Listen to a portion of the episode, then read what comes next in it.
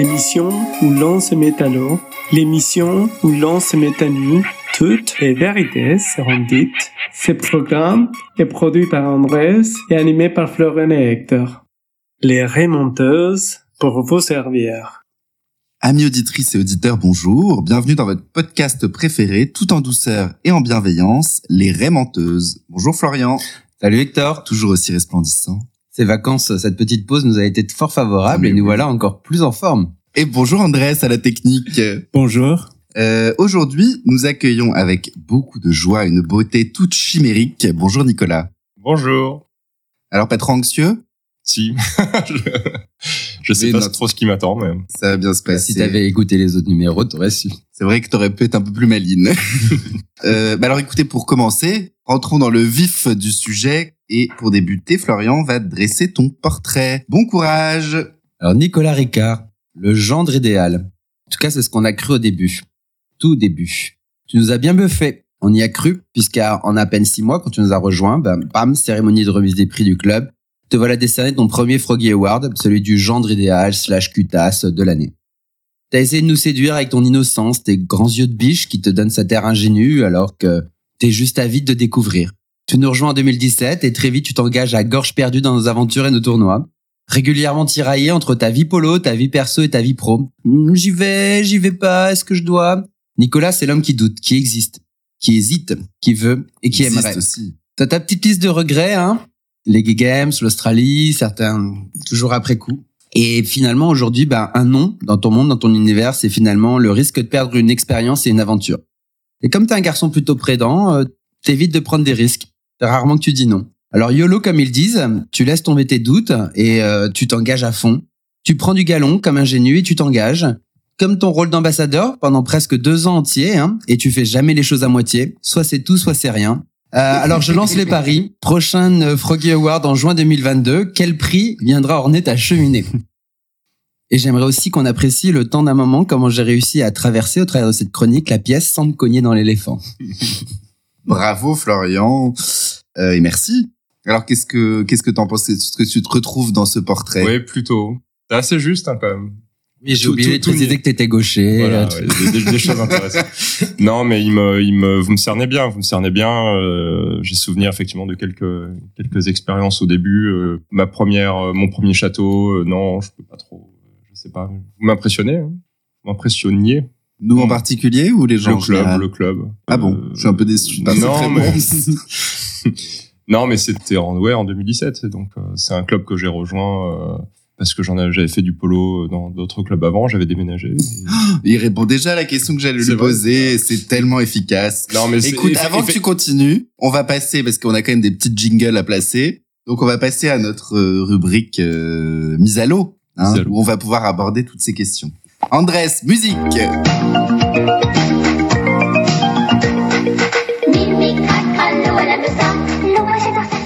Voilà, donc on y est dans la rubrique mise à l'eau.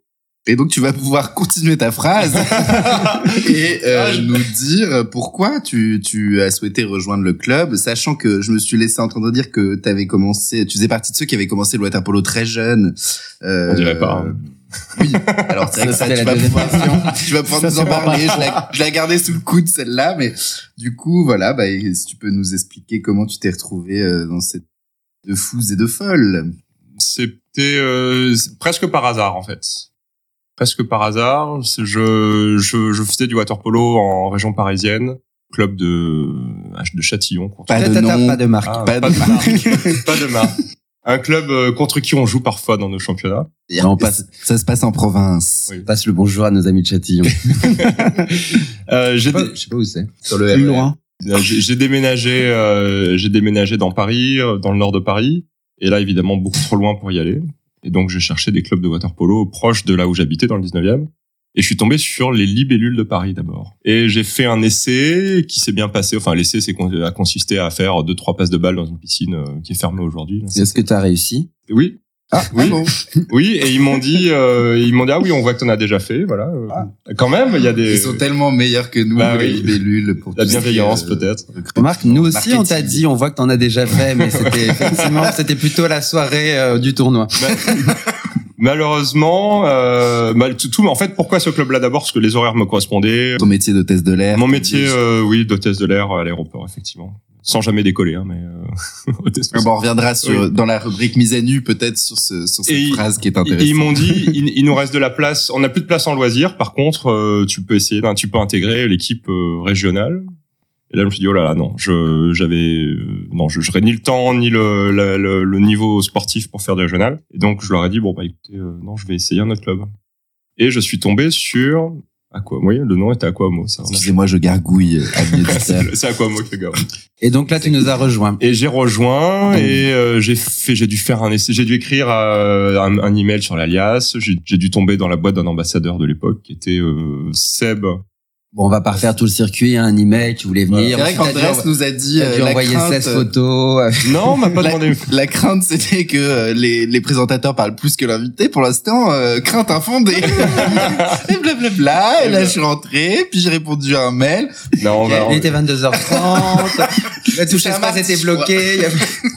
Et- En tout cas, on voit que tu as rejoint le club vraiment euh, Mais- piloté par la passion et sans aucune réflexion Mais non, mais c'est- vrai. Les, les gens croient, vous l'avez tous rejoint parce que vous connaissiez quelqu'un ou que ou que c'était un club gay et tout. Moi, c'est c'est pas du tout euh, par ce ce biais-là que je suis arrivé. C'était, je l'ai rejoint, ça m'a bien plu.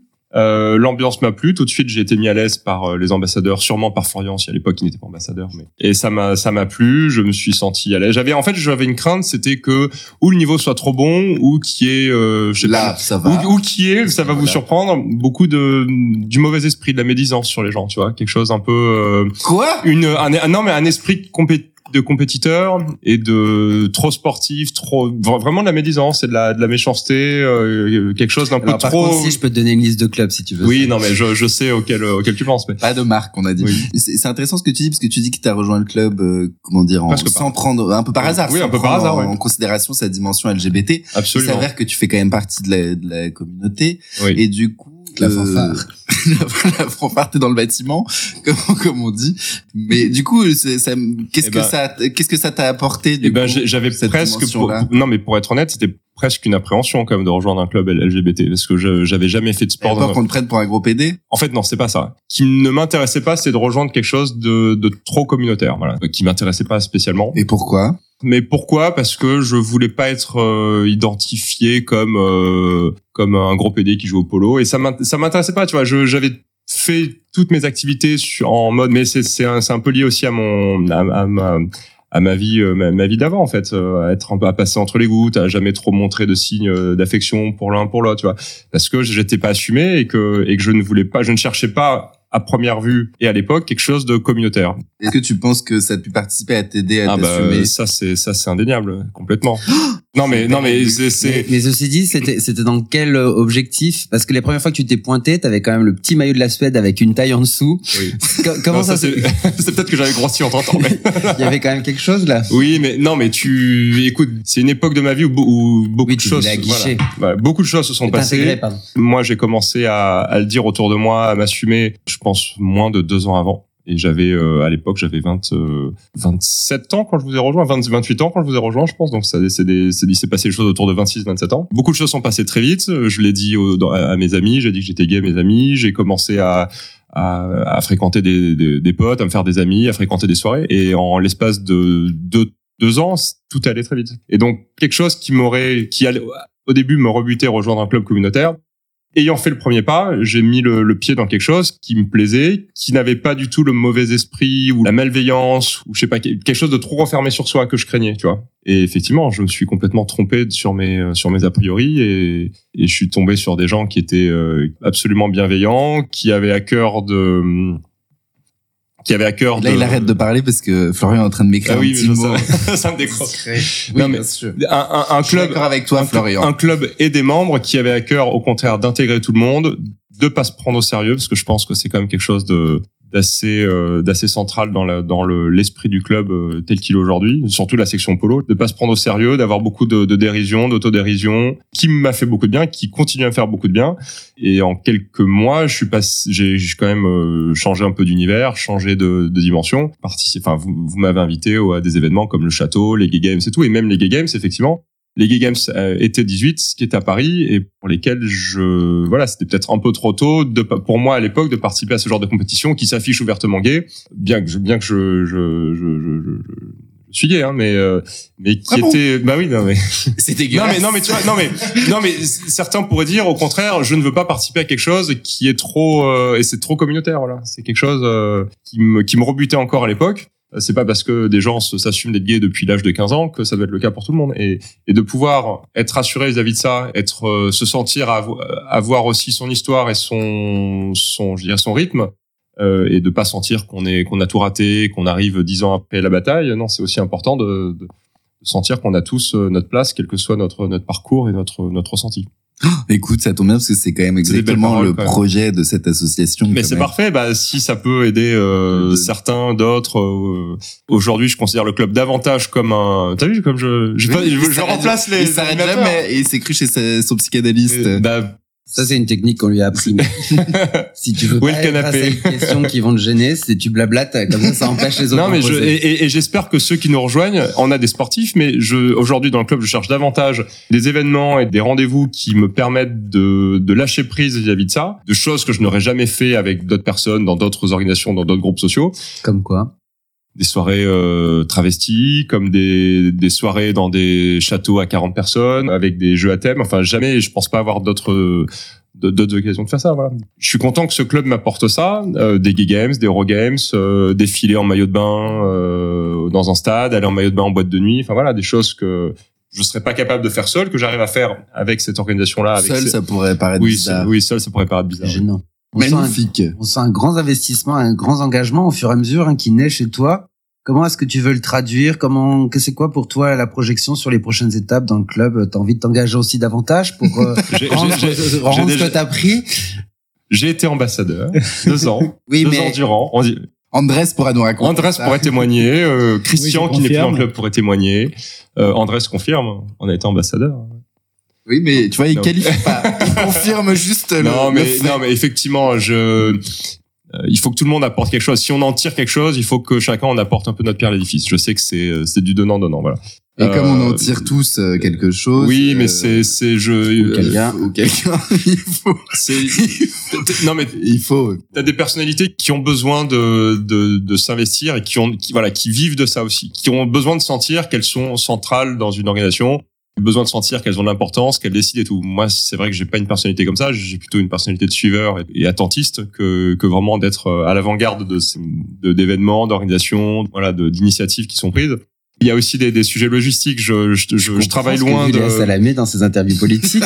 Oui, je travaille loin, Ah. je travaille loin de lo- lo- loin de Paris. Je travaille à, à Charles de Gaulle. J'ai beaucoup de transport, donc mécaniquement, jusqu'à il y a récemment euh, et tout, bon, moins de temps pour m'occuper de. N'empêche pas de traiter les mails dans le métro. On va pleurer. Non, vous allez pas Son- pleurer. Sa vie de non. travailleur. Pas du tout, mais, mais si ça doit être un sujet de, de. Roissy Charles de Gaulle. Euh, Je propose que, chers amis, que nous passions à la, la rubrique que tout le monde attend. L'écume aux lèvres. L'écume aux lèvres, j'avais mis. Oh là là. Ah oui. Euh, Je sais, j'ai lu tes notes tout à l'heure. Euh, eh bien, c'est la rubrique mise à nu. Une nuit que j'étais à me morfondre dans quelques pubs anglais cœur de Londres, parcourant l'amour monstre de Wells, me vint une vision dans l'eau de Cels.